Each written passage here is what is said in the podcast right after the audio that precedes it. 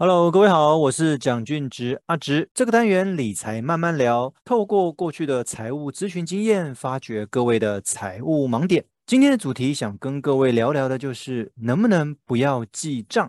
我相信记账这件事情是很多人心中的痛，因为他很想知道他的钱到底花在哪里，常常会鼓起勇气想要试着记账，可是记了一段时间呢，因为实在是太枯燥了，就放弃了，或者是记了一段时间。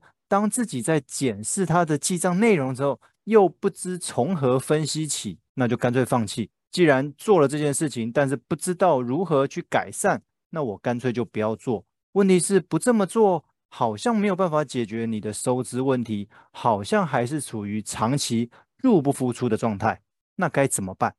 我们来看一下今天的内容。首先，想跟各位聊聊，就是记账到底有什么好处？说真的，每次在咨询的时候遇到这种入不敷出的，总觉得自己钱不够用的朋友，我会请他调出他过去记账的记录。当然，这个前提是他真的有在记账，可能是手写的账本，可能是透过记账的 App，也有可能他的消费都是透过信用卡，那就会请他拿出他过去信用卡的交易记录。从这里面，我们就可以知道说，平均每个月他哪一方面的支出花的比较多。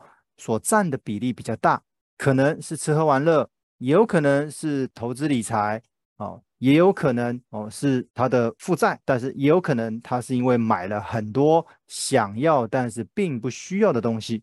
所以就记账来说，它的好处可以让你知道你的钱都花去哪里了。或许过去你会觉得每一笔钱其实都没有花太多，但是一整个月累积下来，那样子的金额可能就超出你原本可以支配的金额。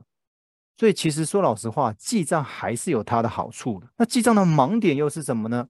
就像我刚刚一开始说的，其实很多人记这个流水账，无论你是弄手写的记账，还是记账的 App，每一次消费你必须要记录。刚开始你可能很认真的，每次只要买了些什么东西就会记录上去。可是慢慢的觉得有点懒了，就干脆哦，比如说可能是今天要上床睡觉之前哦，才会回忆一下今天到底花了哪些钱。但是毕竟过了一整天，难免有一些项目会有疏漏。那记久了呢，也不知道如何分析。我今天看到我的吃喝玩乐的比重是多少？哦，那投资储蓄又是多少？但是又如何？到底这样子算多还是算少？我到底跟一般人的平均比较起来，是花的太多了呢，还是在合理的范围之内？我不知道怎么评估。也因为如此，既然感觉做这些事情很枯燥。然后又不知该如何解决，那就算了，我就不要再继续记了。所以很多人会对于记账这个流水账，哦，会觉得感到枯燥，所以就没有办法持续下去。可是我刚刚前面提啦，明明记账有它的特性，明明记账有它的优点，但是就是没有办法储蓄。问题来了，到底该怎么解决？总不能每次只要遇到记账的议题，哦，就会有一股满腔热血想要重新开始。试着记账，但是过一段时间哦，又打退堂鼓了。很多人心里面就想，如何不记账也可以好好理财？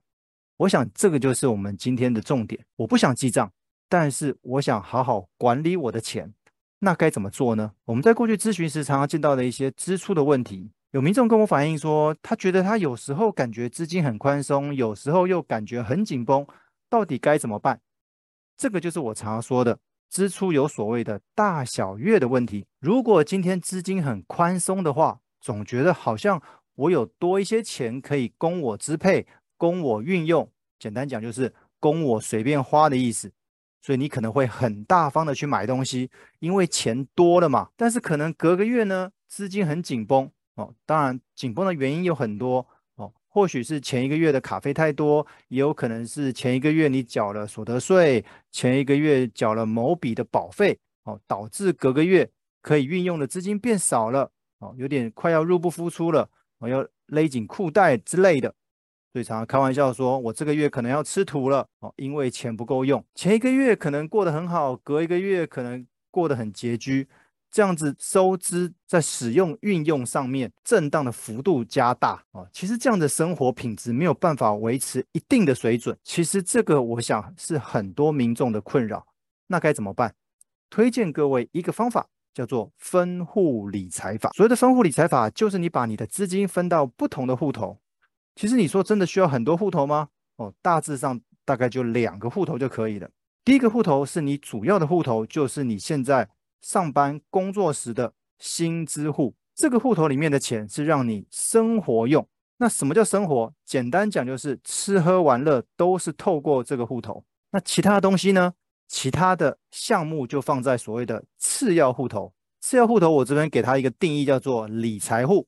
那理财户有可能是你原本这个银行账户，就是你的薪资户。它现在有些网络银行可以让你开一些子账户，或者是其他银行的户头当做理财户。简单讲就是。你的薪资户跟理财户是分开来，分属两个各自独立的账户。为什么要这么分？因为大部分的民众他们的薪资户跟理财户都在同一个。简单讲就是你的吃喝玩乐、你还贷款的、哦还负债的、你的投资储蓄、你的保费都是从薪资户。也因为是透过同一个账户里面的资金去扣款。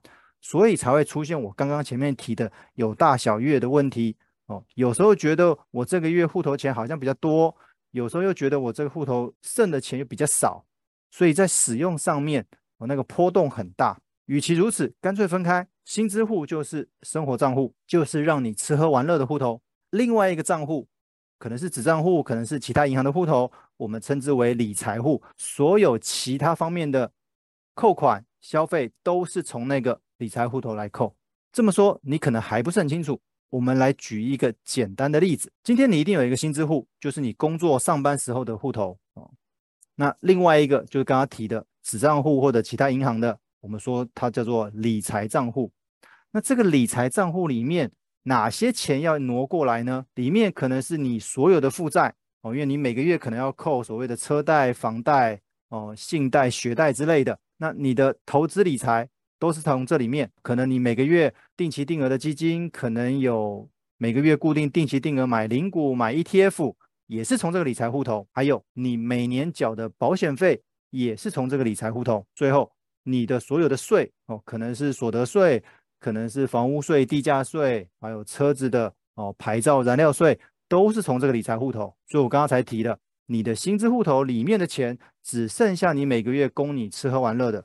其他的资金一律挪到理财账户去。举个简单的数字例子，假设你今天的薪水是五万元，每个月五万块进来之后，请你先提拨平均每个月要支出的刚刚那些项目的资金。例如，你平均每个月要还一万五千元的贷款，那请你从原本的薪资五万，每个月固定拨一万五到理财账户去。第二个。假设你的投资理财定期定额每个月固定八千块，也请你五万块的薪水一下来，直接转到理财户头，转八千块过去。第三个，假设你的保费平均每个月是五千元，那也是五万块的薪水下来，请你每个月固定转五千块到理财户头，是为了保费未来的扣除。第四个，假设你的所有的税一年。两万四，那平均一个月就是两千块，一样，你的五万块薪水一下来，请你拨两千块到理财户头。好了，如此一来，薪水五万块一进来，你必须每个月拨一万五到还债，八千投资理财，五千保费，两千相关的税，合计下来，总共你要拨三万块过来。当你五万块的薪水进来，拨了三万块到理财账户之后，你的薪资账户里面就只剩下两万元，那这个两万元就是让你这个月能够吃喝玩乐的资金。如此一来，未来十二个月要缴的所有费用，要扣的所有费用，你都已经在平均十二个月内逐月提拨出去。这个有什么好处？第一个，这个就代替所谓的编列预算的概念，我把未来十二个月要缴的费用，我摊在。每一个月里面，所以我每个月的薪水一下来，我就开始提拨到理财账户去。它跟我的薪资账户里面资金是分开的，这是第一个优点，有提拨预算的概念。第二个优点，借着这样子的提拨，我可以很清楚的知道我到底拨了多少比例的资金到理财账户。那里面其中我的负债、我的还债的部分占了多大的比重？我的投资理财又占多大比重？我的保费占我的收入多大比重？最后我的相关的税又占我收入的多大比重，你可以很清楚的知道这相关的占比有没有过高或者是过低的部分，都可以从这样子的一个比例里面去做检讨、去做调整。每个月逐月提拨之后，你薪资账户里面剩下的两万块就是你吃喝玩乐的费用，那这个两万块你就可以比较安心的去花用，因为你已经很清楚未来要缴的所有费用，我已经逐月提拨了。如此一来，你的支出就会保持在一定的水位，就不会像之前一样有大小月的问题。所以这是一个很不错的方法——分户理财法。做好个人收支管理是我们理财的第一步。